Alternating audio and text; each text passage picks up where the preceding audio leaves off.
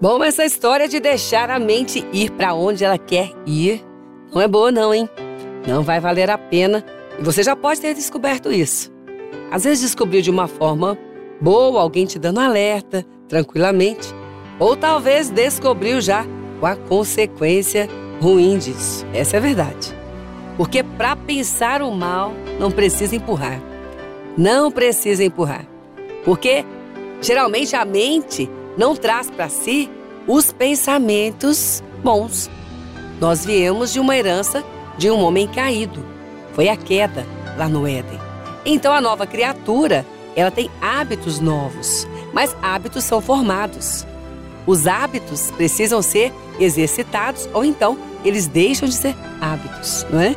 A nova criatura, ela tem agora a nova maneira de ver as coisas da vida. Então, essa luta na mente, você já conhece. Então, é melhor vigiar. Sim, o Senhor já disse, olha, vigie e ore. Você tem que vigiar e orar. Primeiro porque se você não vigiar, você nem ora. Fica pensando tanta coisa o dia inteiro, acaba o dia e não ora. Mas se você vigiar, você vai acabar orando. Com certeza. Vai ver a necessidade, vai ver que precisa e vai achar o tempo para isso.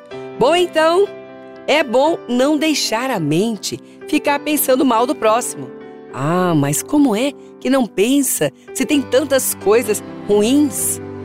Uma coisa é ter algo ruim na vida de alguém, outra coisa é você ficar pensando mal desse alguém. Bom, então, não deixe a mente ficar pensando mal do próximo e ali só vai puxando o outro, puxando o outro. Sabe por quê? O mal sempre faz mal. Não importa onde ele estiver, ele faz mal. Essa é a verdade. Então, ele nunca vai ser uma boa companhia para você. Você não pode deixar a mente ficar com uma companhia que faz mal para ela, faz mal para você também. Você não pode deixar isso acontecer. Então, não deixe a mente ficar pensando mal do próximo. Tem tanta coisa boa para pensar, tanta coisa boa para realizar, e você vai deixar essa mente solta para liberar os pensamentos para aquilo que não é bom? A cada pensamento ruim que você tem, é um mal que já está te acontecendo, porque o mal sempre faz mal. Ele nunca vai ser uma boa companhia. Sem falar que pensar o mal já, também o inimigo já tem projetos para jogar ali, para que você ande por eles. Então, um pensamento ruim não puxa um pensamento bom. Pelo contrário, a palavra diz que um abismo chama outro abismo. Por isso a palavra diz que nós devemos saber com que ocupar o nosso pensamento. E o nosso pensamento não pode ser ocupado com aquilo que é o mal. Ele só vai te fazer mal. Às vezes, nós achamos que o maior mal que nos acontece é aquilo que os outros falam ou pensam de nós. E na realidade, esse mal, se nós colocarmos a nossa proteção e andarmos naquilo que é bom, essa palavra vai cair. Quem vai ser envergonhado é quem está falando mal de você. Mas se nós vigiarmos aquilo que nós temos, o nosso coração, a nossa mente, as nossas falas, nós não vamos deixar o mal nos vencer. E Jesus já disse: não pague o mal com o mal. Ninguém vence o mal com ele. Nós vencemos o mal com o bem.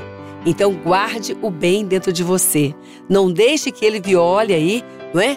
As suas ideias, a sua conduta. Não permita que ele te coloque lá embaixo, te humilhando, sendo que você andou numa conduta tão boa e agora, porque está ouvindo alguém falar, ou pensando que alguém está falando, ou vendo que alguém está fazendo o mal, vai ceder a ele. Muito bom então, hein? Olha como isso nos lembra a justiça de Deus. Não deixe a mente ficar pensando mal do próximo. E o próximo é quem está próximo, próximo de você, né? Esposa, esposa, filho, filha, amigo, amiga, quem passa, quem trabalha. O mal sempre faz mal. Não deixe isso ficar ocupando a sua mente. Já, olha, se esse mal está na vida dessa pessoa, já é ruim demais estar lá. Por que vai deixar entrar na sua mente? nunca vai ser uma boa companhia. Então, não deixe essa mente ficar pensando mal do próximo. Ele sempre vai fazer mal, este mal. Então, nunca vai ser uma boa companhia para você. É melhor você agora continuar na conduta de Deus. Afinal de contas, é com o bem que você vai vencer o mal.